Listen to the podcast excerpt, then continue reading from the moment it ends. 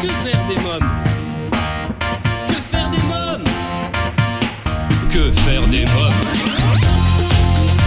Que faire des mômes Que faire des mômes Que faire des mômes Que faire des mômes Bonjour à tous, bienvenue, c'est Eric Couder. Je suis très heureux de vous retrouver pour ce nouveau numéro de Que faire des mômes, l'émission 100% pour les parents. Au sommaire, aujourd'hui dans À vos agendas, nous découvrirons la bande-annonce du film Un conte peut en cacher un autre.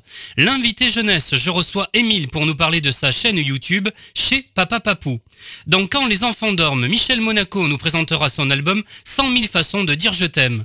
Dans un instant, la rubrique Allô parlons jeunesse, je serai en ligne avec Gilles Vaquier de la BOM de l'atelier du futur papa. Si vous souhaitez rester connecté avec la famille Que faire des mômes et suivre au jour le jour notre actualité, je vous invite à vous abonner à notre newsletter sur quefairedesmômes.fr et à nous suivre sur les réseaux sociaux Twitter, Facebook et Instagram. Tout de suite, Allô parlons jeunesse. Que faire des mômes? Mon rendez-vous téléphonique aujourd'hui pour Allô Parlons Jeunesse est avec Gilles Vaquier de la BOM de l'atelier Futur Papa. Allô Bonjour Gilles Vaquier de la BOM. Bonjour Eric Couder. Comment allez-vous? Eh bien, écoutez, très bien, merci beaucoup, merci beaucoup. Alors nos auditeurs et lecteurs vous connaissent sûrement puisque vous avez déjà participé à l'émission et en plus tous les 15 du mois, ils peuvent euh, retrouver votre rubrique Parole de papa sur le blog quefairedesmômes.fr. Euh, si je vous ai à nouveau invité dans l'émission, c'est que vous avez une actualité bouillante. On va en parler dans quelques instants. Rappelez-nous, qu'est-ce que c'est que l'atelier du futur papa? Alors, l'atelier du futur papa, c'est le premier atelier de préparation à la paternité qui est réservé exclusivement aux futurs et aux jeunes papas. Oui. Comment vous est venue cette idée? Ah ben, l'idée est partie du constat du quotidien de ma vie de jeune papa. Et je me suis rendu compte qu'il n'y avait rien pour euh, se préparer à la paternité. Et puis surtout, euh, euh, vouloir faire, c'était bien, mais savoir faire, c'était mieux. Et je ne savais pas comment participer avec donc ma conjointe pour la soutenir, avec mon bébé pour faire des faire des choses avec lui. Et donc de ce fait, euh, je me suis senti démuni. J'ai constaté qu'il n'y avait rien qui existait. Je me suis donc euh, reconverti. J'ai passé mon diplôme euh, petite enfance. J'ai passé deux diplômes sur la question. Et puis, ben, j'ai monté l'atelier du futur papa en avril 2014. Et le temps a passé. J'ai eu mes premières premières parutions presse. Et puis après, une dizaine de passages télé qui m'ont permis donc de rayonner au jour d'aujourd'hui trois fois par semaine à Paris, 15e, et j'ai également aussi ouvert une franchise à l'île de la Réunion. Qu'est-ce que ça a changé pour vous le fait d'être papa? Ah, ça a changé beaucoup de choses, beaucoup, beaucoup, beaucoup, beaucoup de choses. C'était vraiment euh, une nouvelle bulle de vie.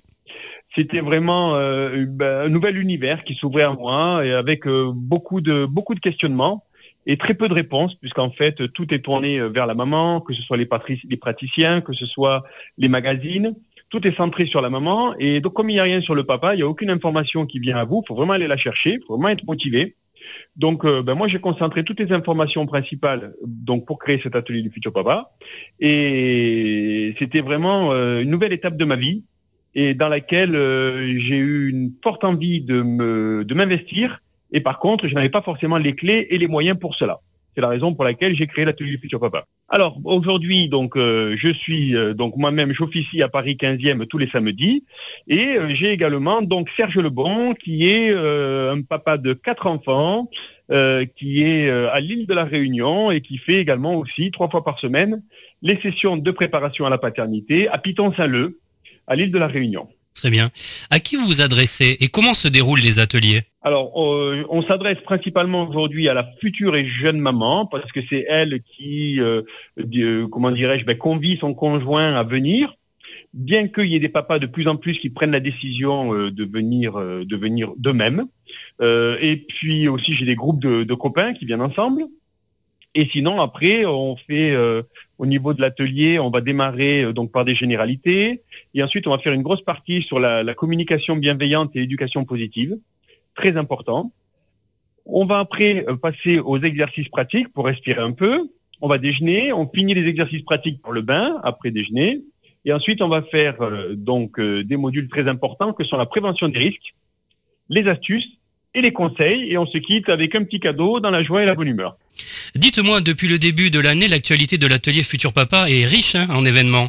On vous voit régulièrement à la télé, à la maison des maternelles, on vous a vu dans 66 minutes, au journal de 20 heures. Ben écoutez, il y a eu, c'est vrai, il y a eu un, engouement médiatique euh, et c'est vrai qu'il y a eu euh, pas mal de pas mal de reportages. Ça intrigue euh, beaucoup les journalistes.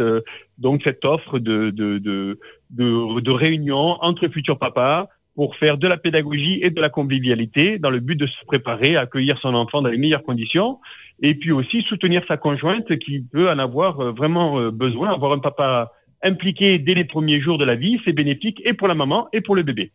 Vous avez reçu dernièrement à l'atelier du futur papa euh, Evian également. Vous avez tourné un spot publicitaire. Oui, c'est un spot publicitaire. Hein. C'est vrai. C'est vrai. On a fait une vidéo avec Evian bébé.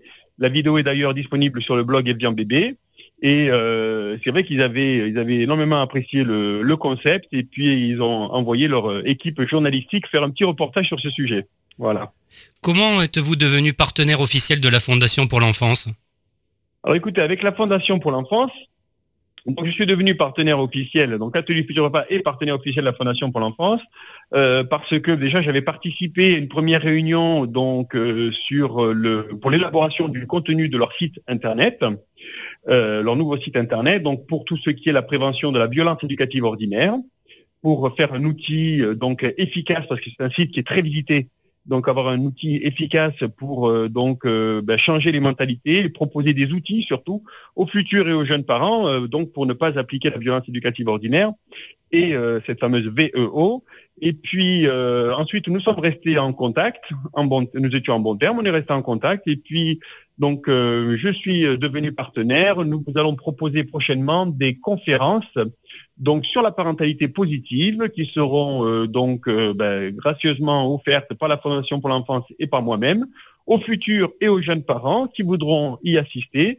de manière à ce qu'il euh, y ait une présence physique donc de ces de ces outils pas juste par, le biais d'internet qu'on puisse assister physiquement à une conférence de manière à pouvoir ben, rencontrer des personnes, échanger aussi avec d'autres futurs et jeunes parents, et puis repartir avec une boîte à outils pleine pour démarrer une nouvelle vie de famille.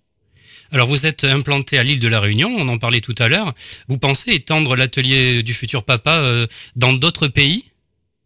Alors aujourd'hui, il y a euh, des, une, des créations de franchises qui vont se faire. Donc je suis très avancé sur la, la commune de Bordeaux et puis également aussi un petit peu plus loin à Montréal, ah dans la ville de Montréal, il y a une, une, franchise qui devait démarrer donc très prochainement. Voilà les projets donc imminents de l'atelier du futur papa en termes de développement de franchise sur le territoire. Euh, parlez-nous de votre intervention. Ça sera en janvier prochain aux hôpitaux de Saint-Maurice avec l'association euh, Tatiana. Tout à fait. L'association Tatiana, c'est une association donc euh, qui intervient dans, le cadre de la prévention du syndrome du bébé secoué, qui est donc qui est, une association qui œuvre pour euh, alerter toutes les personnes qui vont être autour euh, donc de l'enfant que euh, ben, il ne faut surtout pas secouer un enfant parce que un enfant qui viendra crier évidemment hein, pour le faire arrêter parce que ben, ça, le, cerveau va taper donc sur le sur le sur le crâne et puis ça va laisser des lésions qui sont complètement irréversibles et on pourrait avoir tendance donc euh, à, le secouer et à dire oh, tu vas t'arrêter, par exemple. C'est malheureusement des choses qui arrivent fréquemment en France et il faut savoir que ça laisse des lésions qui sont complètement irréversibles. Donc je vais faire une intervention aux hôpitaux de Saint-Maurice, euh, donc début janvier, euh, dans le, sur, le, sur la thématique qui sera donc prévenir nos mauvais, les mauvais comportements avec nos enfants. Voilà, parce que ben, il faut aussi savoir que ça peut être euh, tout le monde peut euh, tout le monde peut passer passer la barrière, tout le monde peut, excusez-moi l'expression, euh, péter un câble et puis avoir une avoir un énervement et puis avoir un mauvais comportement. Hein, c'est, c'est on est soumis au stress, le stress nous pousse à attaquer. les cris d'un enfant, c'est 70 décibels, donc sachant qu'on peut commencer à avoir un début de surdité à 90 décibels, donc la barre est très haute. Euh, on est tous, on a tous une sensibilité différente aux cris et aux pleurs des, enfants. Euh, et puis euh, ça, va jouer sur nos nerfs. On peut aussi avoir un sentiment d'incompétence qui peut nous énerver parce qu'on n'arrive pas à répondre à leur, on n'arrive pas à les répondre à leurs pleurs. Alors qu'il suffit de savoir tout simplement que ben, tous les bébés pleurent en moyenne deux heures et demie par jour. Voilà, ça il faut le savoir. Ça peut être donc de l'ordre physiologique, ça peut être aussi donc une tentative de communication non aboutie et euh, des, tensions qu'il a besoin de relâcher. Et donc voilà, il faut il faut apprendre à garder son calme dans ces situations-là, ce qui n'est pas facile. Passer la main parce qu'on a un conjoint également aussi. Rien n'empêche de, de, solliciter le conjoint et de passer la main, mais de ne surtout surtout surtout jamais donc faire ce geste de, qui, qui consiste à secouer son enfant pour lui demander d'arrêter parce qu'évidemment c'est pas en faisant ça que ça va marcher mais l'instinct peut nous pousser à faire une chose pareille. Voilà, donc on va alerter euh, les personnes. Il y aura beaucoup beaucoup de monde, je sais, pour cet événement, et on va euh, donc alerter les personnes. Il y aura des interventions toute la journée pour euh, donc ben, tout ce qui tourne autour du syndrome du bébé secoué. En sachant que la violence n'est pas forcément physique, notamment dans le cas de la petite enfance, on peut également aussi de plus en plus on, on alerte sur les violences verbales. Donc ça aussi, c'est pareil, ça crée des troubles émotionnels qui sont très très profonds et surtout c'est un écho d'entendre une phrase négative sur soi, et Dieu sait qu'on peut en dire très facilement, euh, qu'est-ce que j'ai fait pour euh, pour, pour t'avoir, euh, enfin, qu'est-ce que, oui, il y a des gens qui disent, qu'est-ce que j'ai fait pour avoir un enfant comme toi, tel diable au corps, c'est pas possible, enfin, des, des, tas de phrases qui sont vraiment très, très, très, très négatives et qui auront donc un écho, mais peut-être pas immédiatement, mais qui vont sonner dans la tête de la personne, qui vont résonner parfois quelques, quelques années plus tard. Donc, effectivement, tout ça, c'est de la, c'est de la violence. Et l'objectif, eh si on souhaite euh, aller vers un monde meilleur, donc sans violence, c'est de commencer par éduquer euh, ben, tous les, parents à agir sans violence parce qu'on sait que ben, la violence engendre la violence, tout simplement. Vous avez rencontré Agnès Buzyn, ministre de la Santé? Oui, absolument. J'ai eu euh, l'occasion de rencontrer Agnès Buzyn qui m'a donc donné des encouragements à l'oral et qui aussi, j'ai eu la chance, m'a fait un petit courrier récemment pour euh, aussi euh, m'encourager dans ma démarche donc de l'atelier du futur papa. Et euh, c'était dans le cadre, donc puisque je suis partenaire de la de la CAF de Paris, donc dans le cadre de l'ouverture d'un lieu d'accueil enfants-parents, LAEP.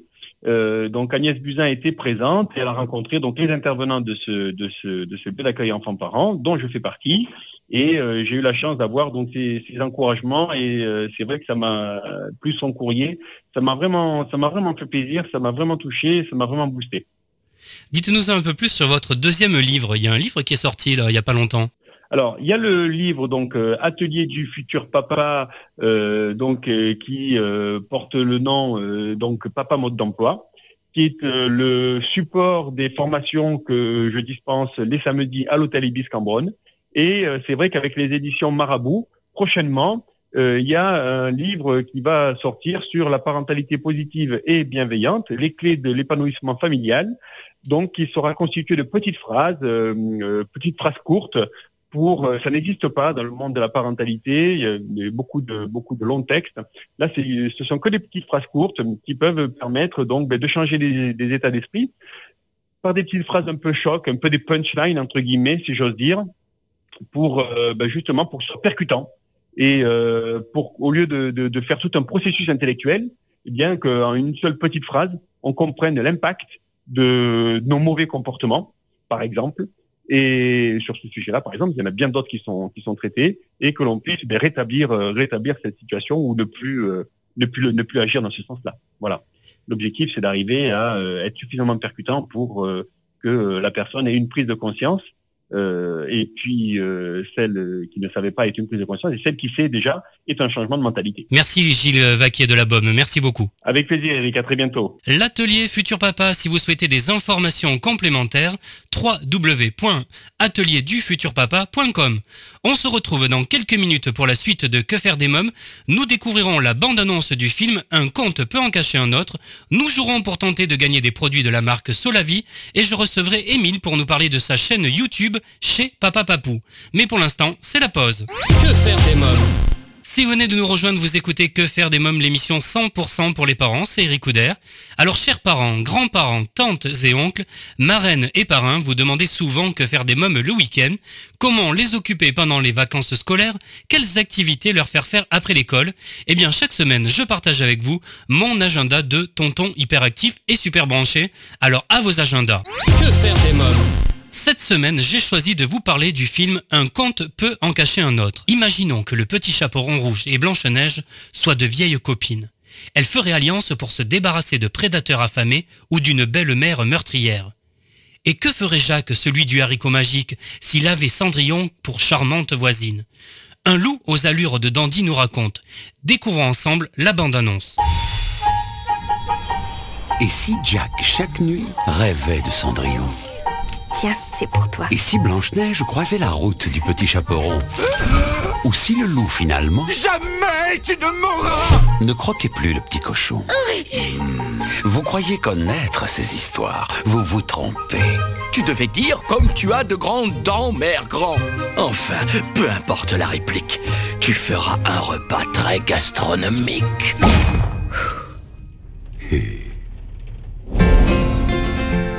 Blanche-Neige, en réalité, elle est blonde.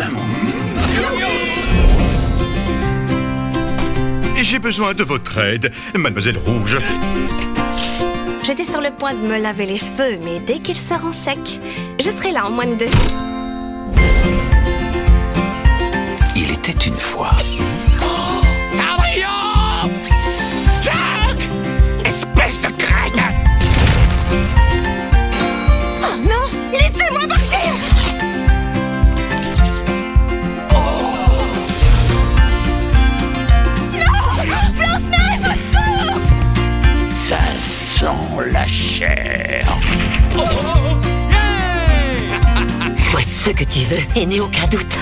Réaliserai coûte que coûte. Que s'est-il passé? Patience. Un conte peut en cacher un autre, un film à voir en famille au cinéma. Si vous allez voir le film, n'hésitez pas à partager vos avis dans le groupe et la page Facebook Que faire des mômes. À présent, c'est le moment de jouer avec notre partenaire Solavi. Solavie, cosmétique 100% naturel pour une peau saine et fraîche grâce à son colostrum. Exclusivité européenne, Solavie rend à votre peau ce que le temps lui a pris. Votre peau aimera Solavie. Solavie convient à tous les types de peau et lui donne éclat et luminosité. Comme chaque semaine, je vous propose, grâce à notre partenaire Solavi, de participer au grand jeu concours et de tenter de gagner des produits de beauté femmes et hommes de la gamme Solavi. Rendez-vous maintenant sur quefairedesmômes.fr, onglet jeu concours, pour tenter votre chance. Je vous rappelle qu'un gagnant est tiré au sort chaque semaine. À présent, c'est l'invité jeunesse. Que faire des mômes? L'ONG CNRJ est l'organisation non gouvernementale des cercles nationaux de réflexion sur la jeunesse. L'ONG CNRJ possède un statut consultatif spécial auprès de l'ONU et est présente dans plus de 20 pays dans le monde. L'ONG CNRJ est construite par des citoyens sans argent des États, elle est donc indépendante. Elle travaille à permettre à la jeunesse de mieux prendre sa place dans le monde. N'hésitez pas à aider l'ONG CNRJ à aider la jeunesse sur www.cnrj.org. L'ONG CNRJ vous présente l'invité jeunesse. Émile de la chaîne YouTube chez Papa Papou est mon invité. Bonjour Émile. Oui, bonjour Eric. Alors vous êtes papa avec votre compagnon Yo, d'un petit garçon de 12 mois, et vous animez sur votre chaîne YouTube chez Papa Papou. Alors, ben, effectivement, c'est une chaîne YouTube. Euh, en fait, l'idée nous est venue à l'approche de la naissance de notre euh, fils, donc c'était déjà un an. On a l'entraîné sur YouTube. C'est vrai qu'on s'est rendu compte qu'il y avait assez peu de place laissée à l'homoparentalité euh, réelle, ressentie. Donc, on a décidé euh, tout simplement euh, de se lancer et nous d'en parler justement. Comment est née cette idée? Qui est à l'origine? Et depuis combien de temps existe cette chaîne? Alors, donc, ça fait un an que la chaîne YouTube euh, existe. Elle existe à peu près depuis la naissance de notre de notre fils. On est tous les deux, Émile et Yo, donc les papas de Arsène, et c'est suite à cette naissance qu'on a décidé de se lancer justement dans la création de ce- cette chaîne YouTube. Et c'est vrai qu'elle s'adresse à tous ceux qui s'intéressent de près ou de loin à l'univers de la parentalité, aux parents, futurs parents, hétéros ou homo. Il n'y a pas de différence à notre sens, puisque les questions qu'on se pose en étant parents euh, sont souvent les mêmes et les situations rencontrées aussi, qu'on soit deux papas ou deux mamans. Qui est papa et qui est papou? Alors moi, Émile, je suis papou et euh, papa, c'est Yo. Voilà. Ah ouais. Comment se porte votre bébé? Euh, il va très bien, il a un an, euh, il est très épanoui, très éveillé, et il a plein de dents qui poussent, donc on passe des superbes nuits en ce moment. Ah ouais. Quels sont les sujets que vous traitez euh, dans vos vidéos?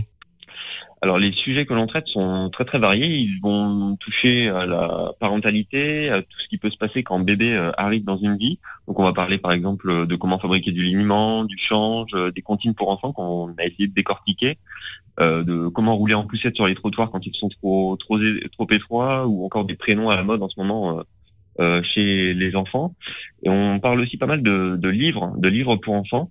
on essaie de mettre en avant des livres qui sortent des schémas habituels de livres, en parlant par exemple de famille homoparentale ou de famille monoparentale ou de famille mixte.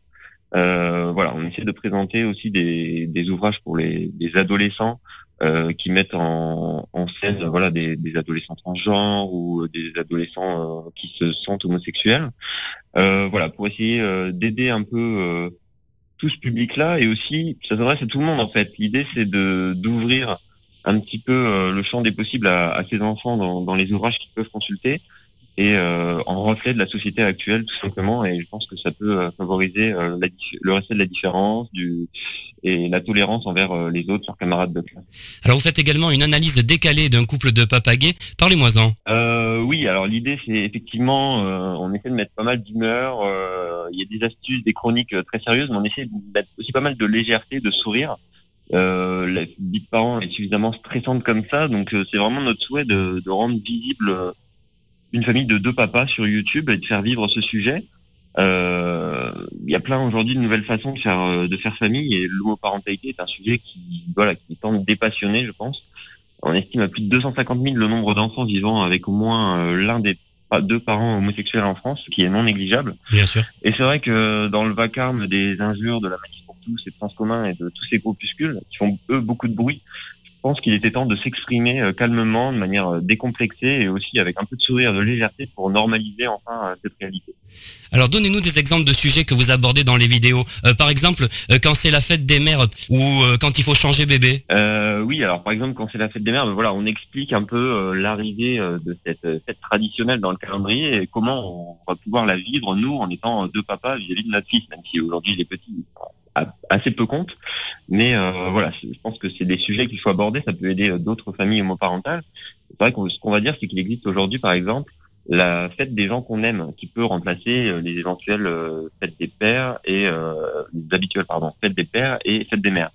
Et voilà, la fête des gens qu'on aime, c'est simplement dire, bah, voilà, il y a des familles qui ont un seul papa ou une seule maman ou qui sont élevées par des grands-parents, par des éducateurs. Il y a plein de types de familles différents. Et c'est vrai que de célébrer euh, la fête des gens qu'on aime, eh ben, ça permet tout simplement euh, de gommer euh, les schémas traditionnels, un papa, une maman, pour l'enfant et au service de l'enfant et pour que voilà, il n'y ait pas de déception pour certains enfants dans des classes quand il est temps de fabriquer quelque chose pour un papa ou une maman. Voilà, on fabrique simplement quelque chose, on confectionne, on bricole quelque chose pour quelqu'un qu'on aime, tout simplement.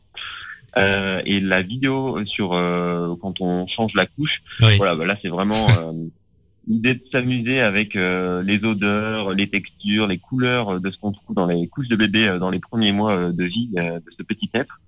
Et voilà, de, de, rigoler un petit peu avec tout ça. À quelle fréquence postez-vous vos vidéos? Alors on essaie de poster une vidéo tous les 7 dodo, tous les 7 jours, en gros à peu près. une nouvelle vidéo est publiée sur notre chaîne YouTube. Alors si c'est pas trop indiscret, par quelle façon avez-vous pu avoir un enfant? Alors c'est pas du tout indiscret, c'est juste que c'est effectivement pas une question qu'on poserait à un couple hétérosexuel, même s'il n'a pas forcément eu son enfant euh, entre guillemets euh, en s'exerçant sous la couette. Euh, mais euh, je n'ai aucun souci pour répondre à cette question. Arsène est né de gestation pour autrui aux États-Unis, une gestation pour autrui éthique, c'est-à-dire c'est le fait pour une femme de porter l'enfant pour un couple intentionnel. la majorité des GPA éthiques sont pratiquées par aujourd'hui des couples hétérosexuels, hein, dont la femme, par exemple, un problème euh, de santé pour porter l'enfant. Généralement, c'est un problème euh, d'utérus, généralement dès la naissance ou euh, survenu suite à un, cancer. donc voilà, c'est 70% de, des GPA aujourd'hui, elles sont pratiquées par des couples hétérosexuels. Et en, face, donc par exemple aux États-Unis ou au Canada, on a donc des femmes qui qui font un don de gestation, c'est-à-dire que pendant neuf mois, elles vont porter l'embryon d'un couple euh, avec lequel elles n'ont aucun lien euh, génétique, euh, pour leur permettre d'accéder à la parentalité. Et généralement, dans ces pays-là, tout est bien encadré, aussi bien médicalement, administrativement, par des avocats, et aussi par un suivi psychologique de toutes les parties, afin que tout le monde soit respecté au mieux et que les parents intentionnels puissent exercer leur parentalité dès la naissance euh, en remerciant bien sûr, euh, en tout cas nous, c'est ce qu'on fait, euh, la femme qui a porté cet enfant, hein, cet enfant du don, car c'est vraiment magnifique et c'est un don de soi exceptionnel pour ces femmes voilà, qui, qui est nécessaire, nous qu'on remercie euh, dès qu'on le peut, est vraiment euh, notre euh, donneuse de gestation, la femme qui a porté notre fils, ça fait partie de notre vie, de notre famille aujourd'hui. Pour bien que nos auditeurs comprennent, ce n'est pas possible en France. Hein. La GPA est interdite en France, elle, est, elle est interdite en fait. C'est-à-dire que ça autorise toutes les dérives possibles et imaginables. il n'y a aucun encadrement, c'est-à-dire que le fait de légaliser la gestation pour autrui permettrait au moins de l'encadrer, c'est-à-dire de de mettre des, des contours, euh, des garde-fous. Euh, pour l'instant, il n'y a, rien, donc c'est-à-dire que c'est interdit. Donc, euh, c'est-à-dire que les parents qui souhaitent devenir parents via une gestation pour autrui doivent s'exiler en catimini à, à l'étranger avec tous les problèmes administratifs, juridiques et d'état civil à leur retour en France. Quelles sont les difficultés auxquelles vous avez été confrontés, alors que ce soit en France ou à l'étranger également? Ah bah, à l'étranger, effectivement, déjà, euh, il y a le fait de devoir euh, changer de pays, fuir, euh, donc qui n'est pas forcément agréable avec la, la, barrière de la langue, avec, avec un débat en France qui est interdit sur ce sujet. Donc c'est vrai que c'est jamais très confortable. Après, là-bas sur place, encore une fois, tout est encadré, ça se pratique depuis 30 ans, donc il n'y a vraiment aucun souci et c'est pleinement admis et pleinement dans les consciences et les mentalités et c'est même quelque chose que les femmes qui portent des enfants peuvent ajouter sur leur CV. Donc on est dans une conception totalement différente euh, de ce qui se passe en France. Euh, au retour en France, effectivement, il y a des difficultés euh, d'ordre administratif pour obtenir des documents de nationalité et surtout les documents de filiation, c'est-à-dire l'état civil, des inscriptions euh, des enfants sur euh, le livret de famille, c'est ce qui euh, bloque le plus pour l'instant. Quel est le regard de la société en 2017 sur l'homoparentalité? Euh, bah, C'est vrai qu'elle a pas mal progressé, je pense, cette vision des Français sur l'homoparentalité depuis le mariage pour tous en 2013, mais qui a libéré aussi d'un côté une parole homophobe décomplexée. Mais je pense que voilà, le mariage pour tous aujourd'hui, l'adoption est rentrée dans les mœurs et qu'aucun politicien ne voudrait revenir dessus. Euh, simplement, voilà, il y a encore beaucoup de travail. On le voit notamment ce qui concerne la PMA pour toutes, les débats actuellement, euh, bah voilà, que c'est pas gagné parce que même si cette technique de la procréation médicalement assistée existe pour euh, les couples hétérosexuels, euh, dès lors qu'on veut l'ouvrir aux couples de, de, femmes ou aux femmes célibataires, on sent que voilà, certains, certains s'élèvent, alors que cette égalité est nécessaire aujourd'hui. Nous, ce qu'on souhaite, c'est simplement avec cette chaîne YouTube, euh, essayer de normaliser un peu les choses. Voilà, euh, nous, on met pas mal de sourires dans nos vidéos. On veut simplement être une famille qui fait des vidéos sur YouTube comme comme plein d'autres et éviter d'être dans quelque chose de, de, forcément trop militant ou de, de, de trop sérieux voilà, l'idée c'est vraiment euh, de montrer cette réalité-là aussi et d'en rire, d'en sourire. On se retrouve dans quelques minutes en compagnie d'Émile pour en savoir davantage euh, sur la chaîne YouTube chez Papa Papou. Euh, Michel Monaco sera mon invité dans la rubrique Quand les enfants dorment pour nous présenter son nouvel album 100 000 façons de dire je t'aime, mais pour l'instant c'est la pause. À tout de suite. Que faire des mômes si vous venez de nous rejoindre, vous écoutez Que faire des mômes, l'émission 100% pour les parents, c'est Eric Couder. Mon invité jeunesse aujourd'hui est Émile de la chaîne YouTube chez Papa Papou. Je vous propose d'écouter la suite de notre entretien. Comment sont perçues vos vidéos par le public en général? Est-ce qu'il y arrive que vous ayez des commentaires désobligeants? Euh, Oui. De quel type? Euh... Oui, oui, ça arrive. Bah, des gens, euh, quand on fait une chronique, par exemple, sur des livres euh, qui veulent ouvrir la différence en montrant d'autres types de familles, parle tout de suite d'endoctrinement euh, LGBT ou autre. Euh, voilà, quelque chose qui serait de l'ordre de la propagande, alors que l'idée c'est pas de remplacer tous les manuels scolaires euh, par des livres qui montrent de papa ou de maman. Loin de là l'idée, c'est pas du tout le but que tout le monde devienne homosexuel. voilà, il y a des gens qui pensent ça. non, le but c'est simplement que ça reflète un petit peu mieux la société française et que les enfants qui sont issus de ces familles puissent, avoir des, des ouvrages et des des supports euh, qui leur ressemblent un petit peu. Euh, après, la majorité euh, des commentaires sont évidemment super positifs. Les, gens nous encouragent, les internautes sont plutôt satisfaits d'avoir cet espace un petit peu nouveau qui émerge sur YouTube. C'est vrai là où finalement les youtubeurs gays parlaient essentiellement avant euh, de vidéos voilà sur la drague, sur les applications de rencontres ou des choses comme ça. Nous voilà, on essaie de creuser un petit un petit espace où on pourrait parler de parentalité euh, et c'est quelque chose qui est plutôt euh, assez bien perçu. J'ai l'impression pour l'instant donc euh, lors de l'émission de Thierry Ardisson, il y a, il y a quelques quelques temps, l'humoriste Jarry a eu une intercation sur le plateau parce qu'il a parlé également de sa vie de papa. Oui, tout à fait. Euh, bah, en fait voilà, Jarry sur le plateau de Thierry Ardisson dans Salut les Terriens parle de la euh, sa paternité euh, nouvelle depuis un an et demi, je crois, euh, via la naissance de, de ses jumeaux par gestation pour autrui, je crois aux États-Unis. et effectivement, il y avait le, le, patron, l'ancien patron du Parti socialiste, qui était sur le plateau et qui dit euh, vent debout contre la gestation pour autrui et qui euh, fait tout de suite ce raccourci euh, issu du vocabulaire de la manif pour tous, que ce serait finalement une marchandisation du corps de la femme, sans finalement s'être renseigné ou sans connaître très bien le sujet. on sentait qu'il était assez déconnecté de cette réalité-là et maîtrisait hélas pour lui mal le sujet. voilà, il y avait l'humanité et puis euh, l'expérience de Jarry en face qui effectivement tranchait véritablement avec le propos un peu cinglant euh, de l'homme politique. Euh, voilà, après ce qui est toujours difficile dans ces dans ces dans ces réactions euh, médiatisées là, c'est qu'on a peu de pédagogie en fait. On n'explique pas que finalement voilà le ce qui fait le fond de ce sujet-là, c'est que les gens euh, pensent qu'on va remplacer la génétique ou qu'on va changer euh, le fait que quand on fait un, embryon, ben voilà, on a besoin d'un gamète mâle et d'un gamète femelle. On va pas toucher à ça. Il y aura toujours un, un voilà, ça sera toujours issu à 50% de gamètes mâles et de gamètes femelles. Je veux dire, il n'y a pas de, on va pas. En fait, les gens ont beaucoup de mal à distinguer le euh, biologique, le génétique du rôle social. Finalement, quand on, veut devenir parent, on est dans quelque chose d'un engagement. Voilà, c'est pas juste un heureux accident euh, sous la couette. les familles homoparentales ne deviennent pas parents par accident. Voilà, c'est un projet construit, réfléchi, mesuré et euh, c'est véritablement un, engagement, comme dirait la sociologue Martine Gross, à devenir parent. Et voilà, il faut vraiment distinguer euh, ce génétique et euh, la partie sociale, même si évidemment les couples homosexuels ne vont pas cacher à leurs enfants la manière dont ils sont nés. Et il y aura toujours ce discours de vérité, évidemment. ils peuvent encore moins mentir que les couples hétérosexuels là-dessus par rapport à leurs enfants. Évidemment, on leur racontera comment euh, le mystère des graines de bébé, comment ça s'est passé, voilà, pour euh, pour arriver euh, à leur embryon puis à leur naissance, évidemment. mais voilà, il y a vraiment un souci en France avec cette logique des liens du sang qui triomphent et qui sont vraiment placés au firmament de ce que doit être la parentalité, alors qu'un père biologique n'est pas forcément un bon père social ou voilà, c'est très différent. Très bien. Bon, on va finir sur ça. Merci Émile. Merci beaucoup. Merci beaucoup à vous. Chez Papa Papou, je vous invite à vous rendre sur YouTube pour découvrir l'univers de chez Papa Papou.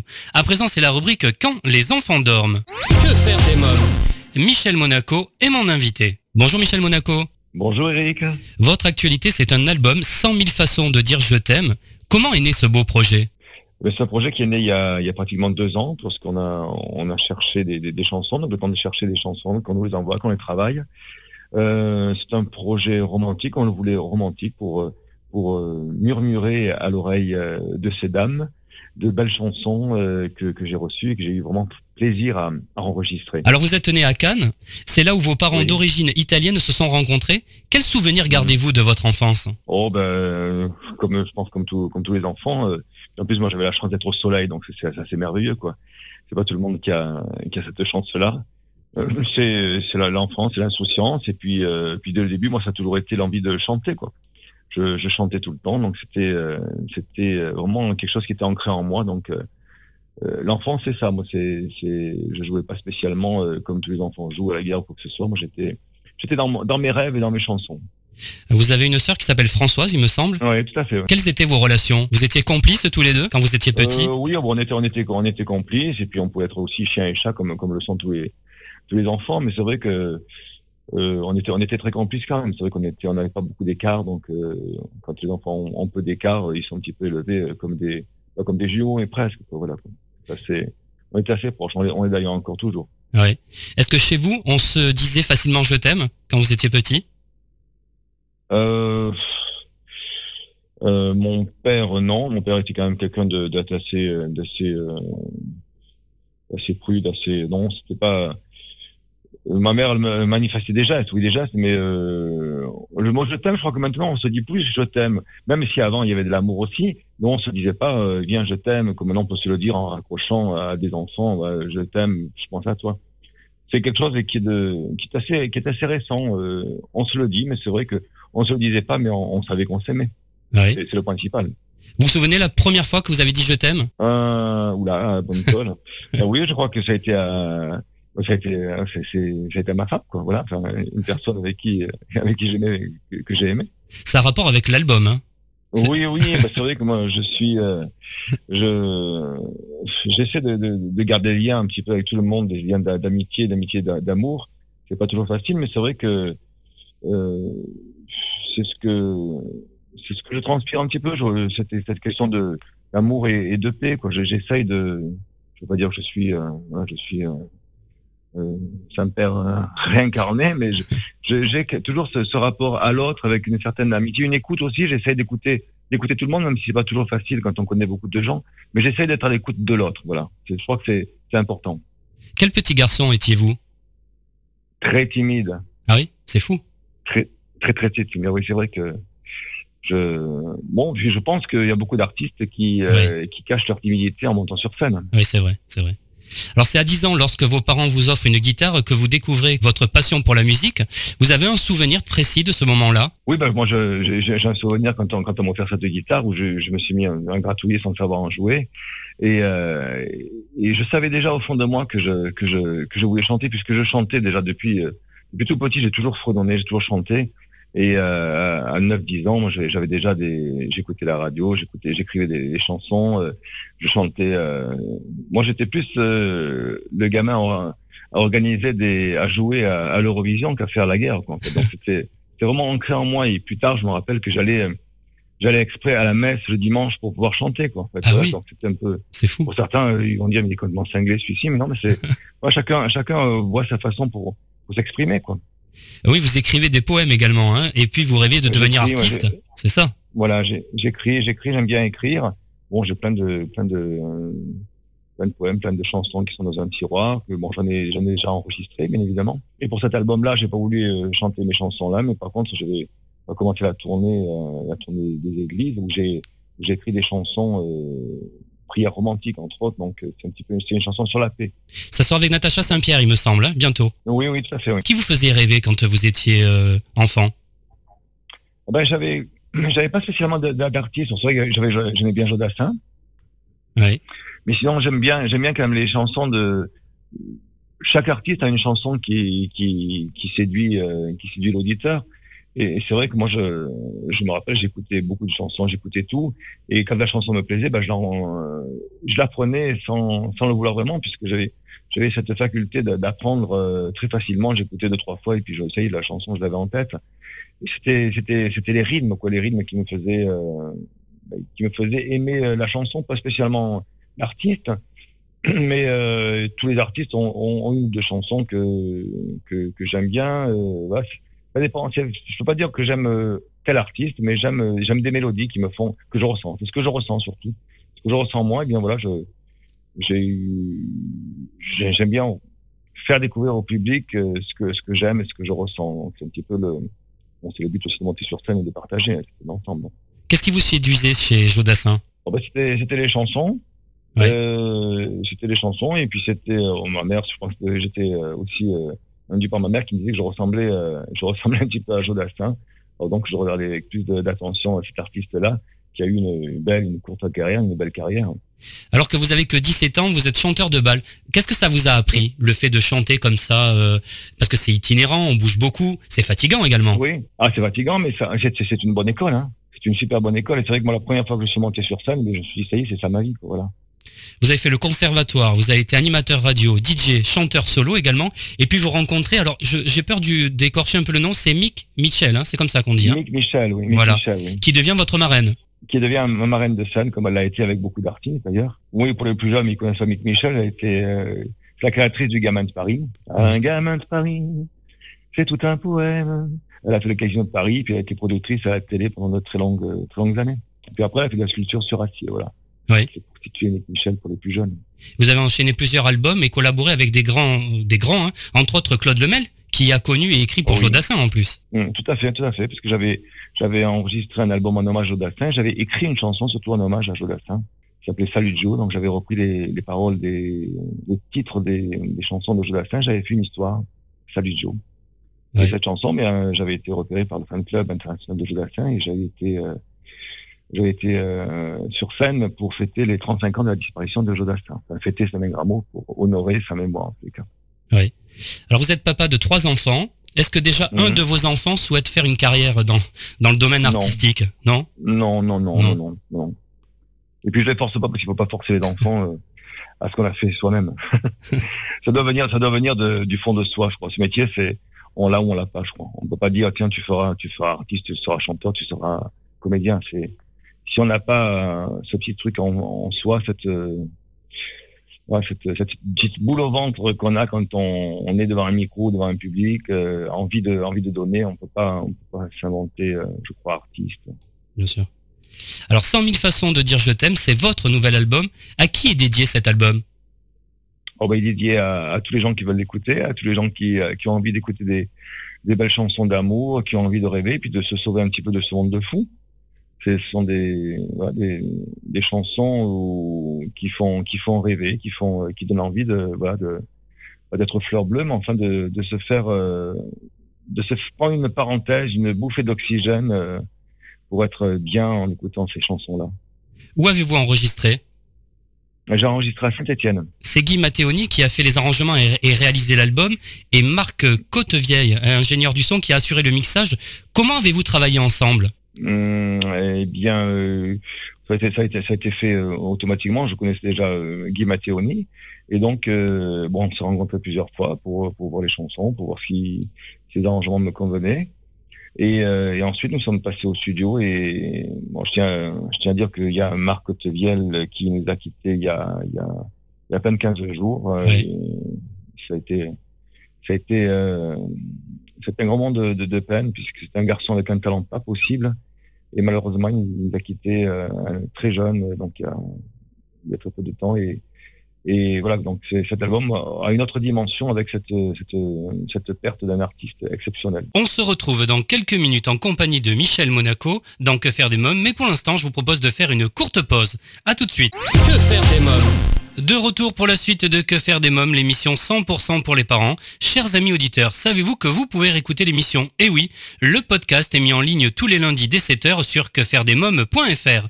Michel Monaco nous parle de son nouvel album 100 000 façons de dire je t'aime. Aujourd'hui dans la rubrique Quand les enfants dorment, je vous propose d'écouter la suite de notre entretien. Alors si on parle de Guy Matteoni, donc je disais il a fait les arrangements et réalisé l'album, qu'a-t-il apporté? Ah, il a porté son, son professionnalisme. Guy Matteoni, c'est quand même lui qui avait réalisé tous les albums de, de Rulio Iglesias. euh, il a écrit des, des titres. Il m'a écrit deux, deux chansons d'ailleurs également Oui, sur cet album. Bien sûr, j'ai vu. Il a écrit euh, la musique d'Abanera, c'est Michel Hernandez qui a fait la musique. Et il a écrit également Miracle, une chanson, euh, c'est une tarentaine en fait, donc avec sa fille Stella qui a, qui a fait les paroles. Qui chante il a aussi. porté hein. sa patte, il a porté son professionnalisme. Guy Matteoni, mais c'est c'est un des plus grands, euh, un des plus grands, je pense. Donc, euh, et j'ai vraiment eu de la chance de, de pouvoir travailler avec lui. C'est un grand bonheur cet album parce qu'il y a vraiment des, des grands auteurs, compositeurs qui ça me touche. Quoi. Stella Matteoni participe également à l'album, il me semble, parce qu'elle le chante. Hein. Elle fait de la scène. Moi, je l'ai, vu sur scène. Oui, elle a fait, elle a, elle a fait les chœurs aussi. Elle m'a fait les chœurs sur l'album. Euh, donc c'est, elle est, elle est dans l'album. Mais également euh, ont collaboré sur cet album Didier Barbelivien, Alain Turban, Ah oui. euh, Patrick James, Fred Zetoun, Jean-Jacques Lafont, entre autres. Hein. Parlez-moi-en. Oui. Comment, comment est arrivé Alors, tout ça? Bah, Didier Barbelivien, vient donc euh, on s'est rencontrés et donc euh, on, on lui a demandé de m'écrire des chansons. Donc il m'a, il m'a fait quatre sur cet album de belles chansons. Et euh, ça s'est fait, ça s'est fait tout naturellement. Moi, je j'aimais beaucoup déjà ce que faisait Didier Barbelivien parce qu'il a des mélodies. Et c'est vrai que quand on écoute les chansons de Didier Barbelivien, euh, on a l'impression que qu'on aurait pu les écrire parce que les mots qui les mots qui, qui, qui avancent quand on, au fur et à mesure qu'on écoute une chanson, on devine presque le mot qui va venir derrière, mais c'est tellement ça coule de source parce que c'est fait avec talent. Et c'est pour ça qu'on se dit oh, ben, finalement j'aurais pu écrire ces chansons-là, mais c'est c'est tellement c'est tellement cousu humain, c'est du c'est du cousu humain, c'est du c'est du fait main quoi. Enfin, moi je- moi j'adore donc euh, c'est difficile pour moi de- d'en parler, mais je, je vais en parler qu'avec du bonheur parce que c'est vrai que toutes les chansons qu'il a faites pour les autres artistes, il- c'est un monsieur qui a écrit plus de 2000 chansons. Donc il il sent, il sent l'artiste et c'est vrai qu'il sent, euh, il sait quelle est la chanson qui va aller. C'est un couturier, quoi. un vrai couturier euh, de, de la musique. Et Fred Zetoun également, c'est, des pointures. Ah, Jean-Jacques Lafont ouais, également. Frédéric- Zetoun, euh, en plus il est, sur l'album c'est lui qui a fait les chœurs. Ouais. Donc on a les chœurs de Frédéric Zetoun pour sa, sa chanson 70 Je l'ai rencontré lors de la de la tournée quand on a fait euh, la première de On a toujours 20 ans. Ouais. Il était sur scène également. Et, euh, et donc, euh, bon, quand il m'a vu, donc il m'a dit, oh, j'ai une chanson à te proposer. Et donc ça s'est fait, euh, ça s'est fait dans les deux jours. Il avait cette chanson euh, qu'il avait commencé à écrire, il a terminé. Et dans le week-end, il est rentré en studio pour me faire la maquette et pour me l'envoyer. Donc ça a été vraiment euh, du bonheur parce qu'en plus Fred Etoun, c'est quelqu'un de tellement, euh, tellement euh, gentil, euh, qui d'ailleurs se produit sur scène actuellement. Ouais. Et euh, c'est quelqu'un d'a- d'adorable. Quelle est la couleur de cet album? Oh bah, c'est une couleur, euh, comme je c'est une couleur romantique. Donc euh, c'est, je pense que ce sera un album qui sera euh, intemporel puisque ce sont des mélodies, des mélodies qu'on a pu déjà écouter, mais enfin qui, qui reviennent et qui restent. Oui, c'est du romantisme, c'est de, c'est, c'est, de l'amour, c'est, c'est un don de soi. voilà, c'est Si vous deviez une choisir douceur, une douceur. une douceur, oui. si vous deviez choisir une seule chanson de votre album, celle qui vous ressemble le plus, Voilà, mais c'est qu'elles me chansons. Moi, quand je choisis, quand on m'offre des albums et quand je les prends, euh, c'est, c'est un amour. Euh, ouais, c'est, je tombe amoureux de la chanson, quoi.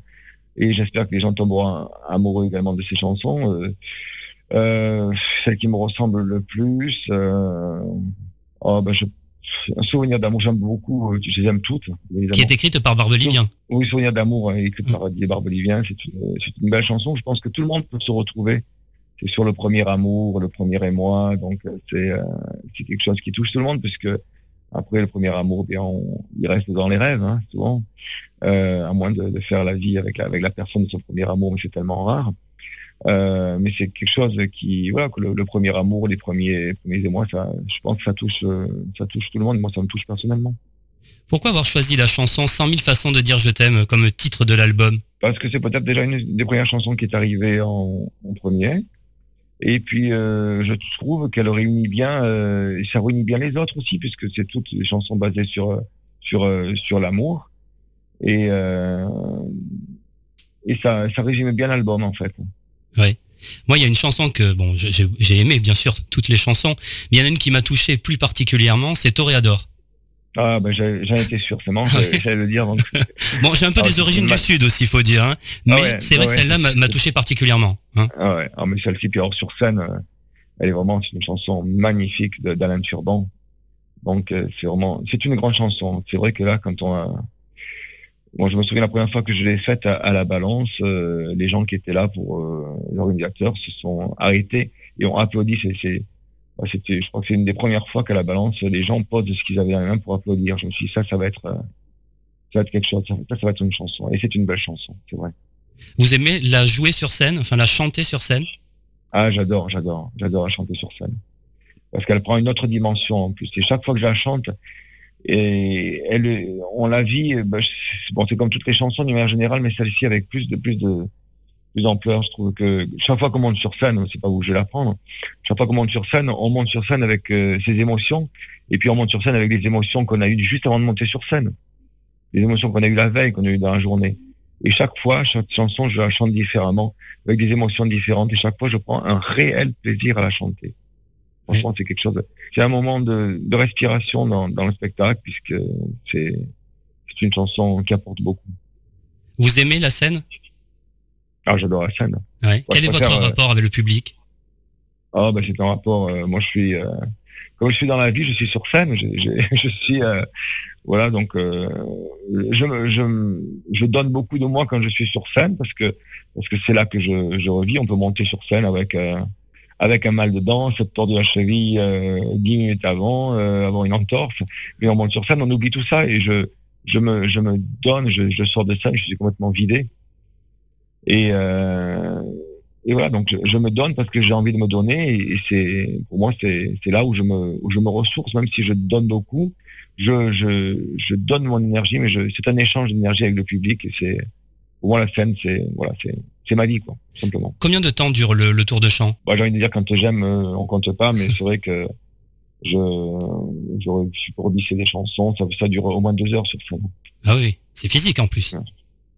C'est très physique, oui, c'est très physique, mais quand on sort, on a, on a perdu 2-3 kilos, mais, mais, mais ça va, quoi. Mais, euh, et puis après, on, on se change et on retourne faire les dédicaces, et là, c'est la rencontre du public, c'est, euh, c'est l'échange, les échanges, c'est euh, les petits messages, les petits bisous, les, les fleurs, j'ai la chance d'avoir un fan club qui me suit et qui est, exceptionnel et qui grandit de plus en plus et, et je les remercie de, me suivre.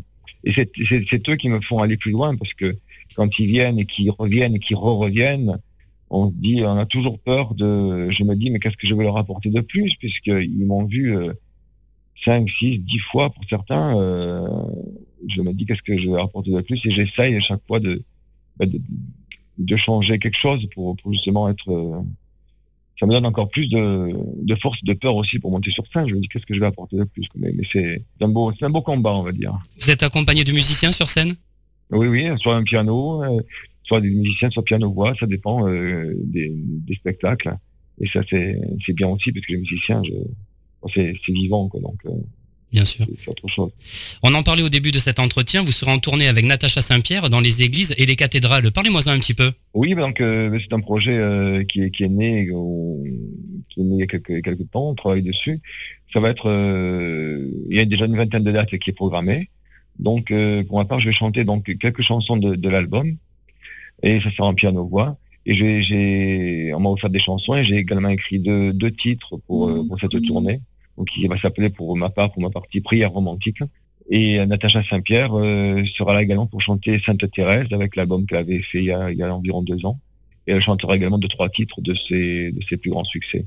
Donc ça va faire un, un spectacle. euh, Je vais faire environ 45 minutes. Natacha Saint-Pierre, une heure, une heure et quart. Donc euh, ça va être euh, un beau spectacle. Je crois qu'on va faire toutes les cathédrales et les églises et cathédrales. Donc ça va être, ça va être, ça va être bien, je pense. Allez, Michel Monaco, dernière question. Quelle est selon vous la seule façon de dire je t'aime? Tout simplement, c'est avec le cœur et c'est surtout le prouver tous les jours. Très bien. Je vous remercie, Michel Monaco. Merci beaucoup. C'est moi qui vous remercie.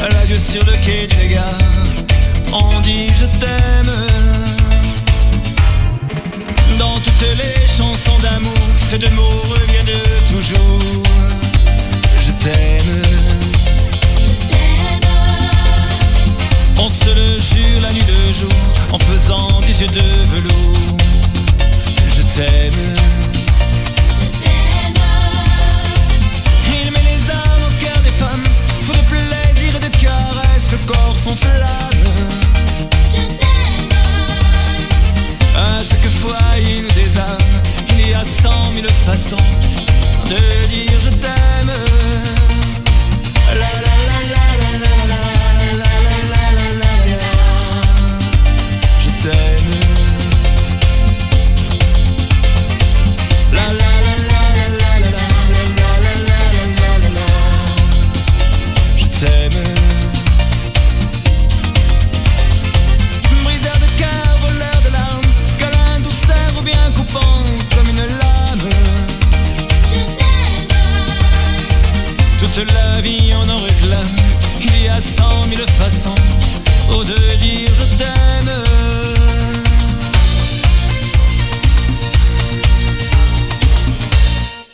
Michel Monaco, son nouvel album 100 000 façons de dire je t'aime. Si vous souhaitez des informations complémentaires sur Michel Monaco, je vous invite à vous rendre sur www.michelmonaco.com. Et eh bien voilà, nous sommes au terme de l'émission. Merci d'avoir été à l'écoute de ce nouveau numéro de Que faire des mômes. Un grand merci à mes invités Gilles Vaquier de la BOM, Émile et Michel Monaco. Comme chaque semaine, j'embrasse très fort ma petite nièce Erika. Je vous rappelle que vous pouvez réécouter votre émission Que faire des mômes en sur quefairedesmoms.fr. N'oubliez pas de nous suivre sur les réseaux sociaux Twitter, Facebook et Instagram. Que faire des mômes pour aujourd'hui, c'est terminé. Bye bye